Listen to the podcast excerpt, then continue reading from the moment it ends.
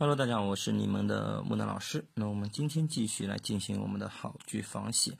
今天我们要仿写的这个句子呢，是跟紧张有关。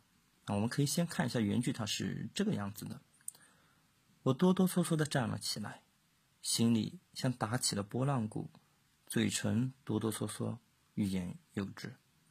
好了，哎，这是一个。比较简单，我觉得语言上面用的是比较简单，两个哆哆嗦嗦，嗯，我觉得其实还是欠缺新意的啊。那我们可以去自己组织一下语言，让它变得更加的优美啊。那这句子的本身呢，它其实并不是特别的难。那我们三年级的孩子就可以去尝试着写一写这个句子，因为我们都可以去把它写的还是挺好的啊。那来看一下木兰老师是怎么进行仿写的啊。我磕磕绊绊的跑着，脚下。像踩着棉花，汗水从额角滑下，呼吸急促。啊，这是一个描写剧烈运动之后的一种啊反应啊。那好，木南老师已经完成我的仿写了。那么我们今天这个节目就暂时的告一个段落。最后呢，木南老师给大家准备了我们小学各年级段的精炼的笔记。